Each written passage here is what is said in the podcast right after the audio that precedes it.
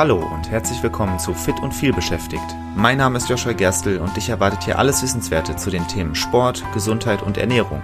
Aber nicht oberlehrermäßig, sondern sympathisch erklärt und leicht anwendbar. Damit du deine gesundheitlichen Ziele erreichst, egal wie voll dein Arbeitsalltag ist. Und jetzt viel Spaß!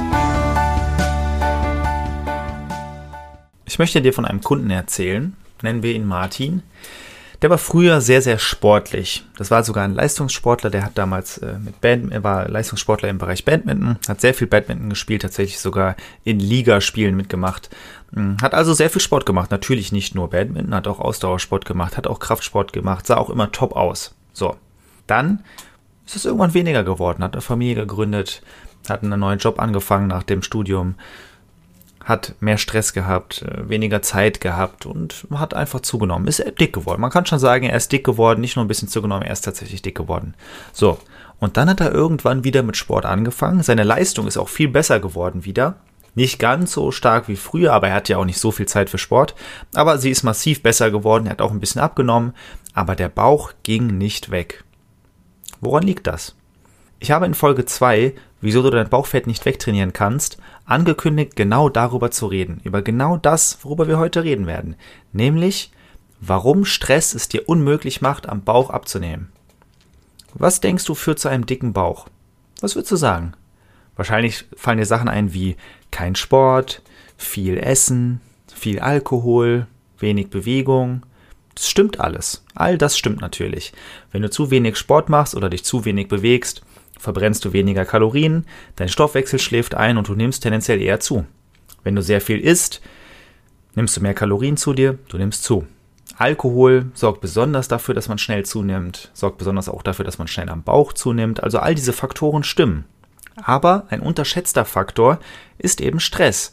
Und das war auch bei Martin der Fall. Reden wir, deswegen reden wir da heute ganz ausführlich drüber. Warum führt Stress zu Bauchfett? Nun, erstmal gilt es zu verstehen, was passiert, wenn wir unter Stress stehen. Ganz simpel gesagt, unser Körper schüttet verschiedene Hormone aus, damit wir in dieser Stresssituation besser funktionieren. Unser Körper schüttet ja andauernd Hormone aus. Hormone sind im Prinzip immer der Antrieb dafür, dass irgendwelche Funktionen in unserem Körper anspringen. Und das ist natürlich in Stresssituationen genauso. Ein gutes Beispiel dafür ist Adrenalin. Das dürfte dir ein Begriff sein. Adrenalin sorgt dafür, dass wir besonders schnell denken und handeln können und war früher in lebensbedrohlichen Situationen notwendig für unser Überleben. Ebenso auch andere Hormone, auf die wir gleich zu sprechen kommen. Das heißt, Hormone, vielleicht konntest du vorher nicht so richtig viel mit dem Begriff anfangen, das sind einfach Botenstoffe, die in unserem Körper bestimmte Prozesse lostreten. Adrenalin ist somit das bekannteste Hormon, würde ich mal sagen. Adrenalin kennt jeder. Jetzt haben wir aber folgendes Problem. Unser Leben ist nicht mehr so wie früher. Wir sind sehr selten in Leben- oder Todsituationen und das ist ja auch sehr gut so. Aber unser Körper hat sich darauf noch nicht angepasst. Evolution braucht immer viele, viele Jahre, viele Jahrhunderte eigentlich, Jahrtausende, bis sie sich wirklich langfristig verändert, vor allem was so, so grundlegende Sachen angeht. Und dass wir nicht mehr in Leben- oder Todsituationen sind, das ist jetzt noch nicht so lange der Fall. Vor wenigen Jahrzehnten, oder na gut, vor Jahrzehnten vielleicht nicht, aber vor wenigen Jahrhunderten könnte das noch sehr, sehr gut passieren, dass du regelmäßig in einer Situation warst, in der du hättest sterben können. Und das kann, wann passiert das jetzt? Solange du nicht überfallen wirst, bei einem Verkehrsunfall von mir aus. Aber grundsätzlich, Leben- oder Todsituationen, die haben wir heute eigentlich nicht mehr. So, unser Körper hat sich aber noch nicht angepasst. Das führt dazu, dass wir zum Beispiel in stressigen Situationen in unserem Job immer noch die gleichen Hormone ausschütten wie damals auf der Flucht vor einem Raubtier. Das ist natürlich eigentlich Quatsch, wenn dein Chef dich anschreit von mir aus oder wenn du eine Prüfung ablegen musst, dann ist das keine Situation, in der du sterben kannst. Aber dein Körper gaukelt dir vor, dass es so wäre, indem er die entsprechenden Hormone ausschüttet. Wenn du nun jeden Tag mehrere Stunden in so einer Situation verbringst, kannst du dir leicht ausmalen, dass die vielen Hormone nicht nur die gewünschten Effekte haben. Immerhin waren diese Situationen früher vielleicht viel häufiger als heute, diese Leben- oder Todsituationen, aber sie waren ja trotzdem relativ selten. Jetzt stell dir aber mal vor, diese Leben- oder Todsituation, dein Körper hat das Gefühl, er stirbt, weil du in einer stressigen Situation bist. Und auf deiner Arbeit hast du jeden Tag mehrere Stunden, in denen du gestresst bist. Das heißt, jeden Tag denkt dein Körper mehrere Stunden lang, er würde sterben. Da wird ganz viel ausgeschüttet. Darauf ist der Körper nicht vorbereitet. Der Körper ist nicht dafür gemacht, diese vielen Hormone dauerhaft ähm, damit umzugehen. Für uns gibt es zwei Hormone, die besonders interessant sind für diesen Fall, und das sind Leptin und Cortisol. Leptin wird von den Fettzellen gebildet und steuert unser Sättigungsgefühl. Wenn jedoch bereits viel Fett vorhanden ist, dann entsteht eine Art Leptinresistenz und es wird immer schwerer gesättigt zu werden. Das ist natürlich ein Teufelskreis. Sagen wir, du hast in letzter Zeit etwas zugenommen. Dadurch wird dein Körper resistenter gegen Leptin und dein Sättigungsgefühl lässt nach. Deshalb isst du mehr, nimmst weiter zu, baust mehr Leptinresistenz auf, isst wieder mehr, weil dein Sättigungsgefühl nachlässt und so weiter. Das ist einer der Gründe, warum es so schwer fallen kann, abzunehmen. Beziehungsweise, wenn wir es mal positiver formulieren, warum es immer leichter wird, je weniger Fett du mit dir rumträgst. Wenn du zunimmst, je mehr du zunimmst, desto schwerer wird es abzunehmen, du hast mehr Leptinresistenz. Aber wenn du zum Beispiel sehr stark übergewichtig bist und dann die erste Mauer durchbrochen hast und gut abgenommen hast, dann wird die Leptinresistenz weniger. Das Sättigungsgefühl wird besser oder du wirst schneller gesättigt, du isst wieder weniger und das ist dann ein positiver, eine Positivspirale. Ich habe tatsächlich einen Kunden, der mir mal erzählt hat, dass er eigentlich kein Sättigungsgefühl hat, der einfach immer mehr essen konnte. Und das ist jetzt anders. Der hat 15 Kilo, glaube ich, abgenommen und mittlerweile hat er ein Sättigungsgefühl. Und ich bin sicher, einer der Gründe dafür, es können sicherlich auch psychologische Gründe sein, aber einer der Gründe dafür ist, dass die Leptinresistenz weniger geworden ist. Jetzt wäre ein einfacher Weg ja zu sagen, dass du einfach erst gar nicht in die Situation dieser Leptinresistenz kommst. Das ist, natürlich wäre das das Beste, einfach niemals übergewichtig zu sein, dann hast du nicht diese Leptinresistenz und alles ist gut. Das wird in unserem stressigen Alltag aber eben durch das andere für uns relevante Hormon erschwert, nämlich Cortisol. Wenn wir gestresst sind, dann schüttet unser Körper Cortisol aus. Übrigens reicht dafür auch eine schlechte Körperhaltung. Wenn du zum Beispiel immer mit hochgezogenen Schultern umherläufst, signalisierst du deinem Körper damit auch, dass du gestresst bist. Achte also auf deine Haltung. Ich habe ja schon oft über Haltung geredet.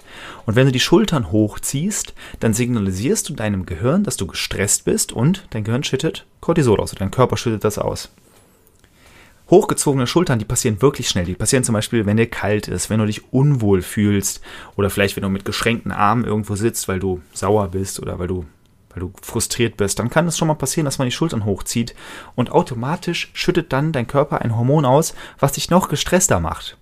Das ist wirklich ein Teufelskreis in dem Fall, den man relativ leicht durchbrechen kann, indem man einfach eine gesunde Haltung einnimmt. Ist eh besser für dich und deinen Körper, aber das kannst du natürlich verstärken oder du kannst den besseren Effekt noch, den zusätzlichen Effekt noch nutzen, dass du kein Cortisol mehr ausschüttest.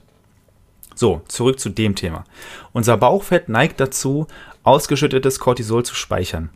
Immerhin sorgt Cortisol dafür, dass wir extra viel Energie ausschütten können, wenn wir mal in eine Leben- oder Todsituation kommen. All diese Hormone, die haben nicht nur Nachteile, die haben auch Vorteile.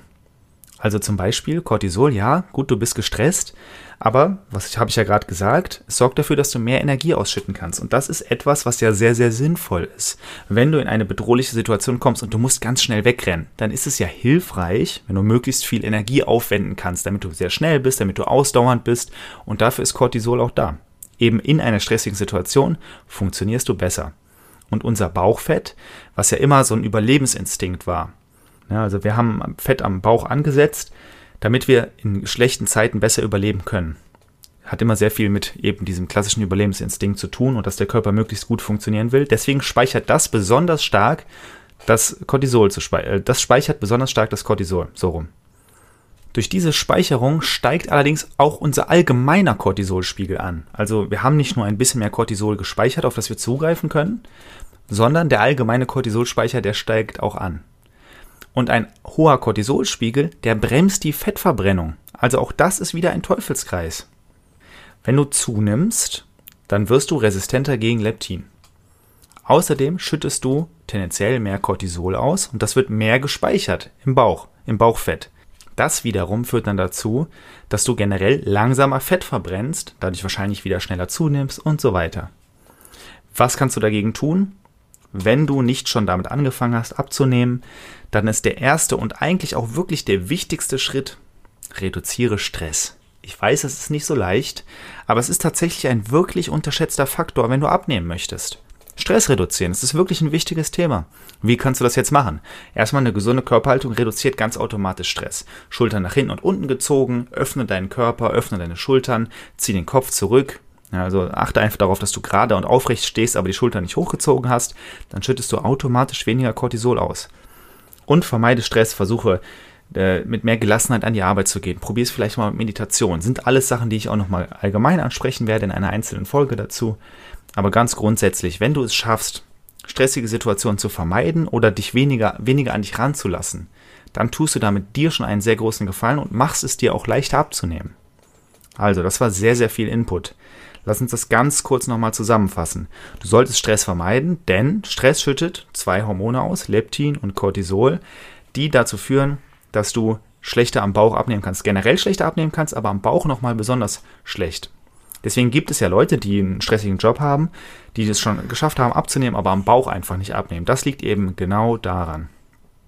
Stressige Situationen führen zu schlechterer Fettverbrennung und daraus resultierend weniger Sättigungsgefühl. Ein Teufelskreis. Wie kann man das jetzt durchbrechen?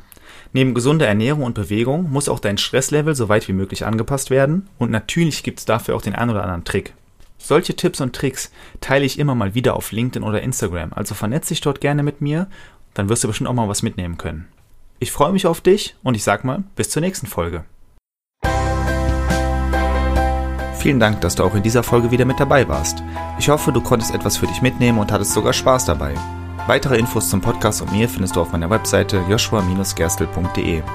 Und wenn du noch tiefer in das Thema einsteigen und mit mir gemeinsam deinen ganz individuellen Weg ausarbeiten möchtest, dann lass uns doch einfach mal dazu quatschen.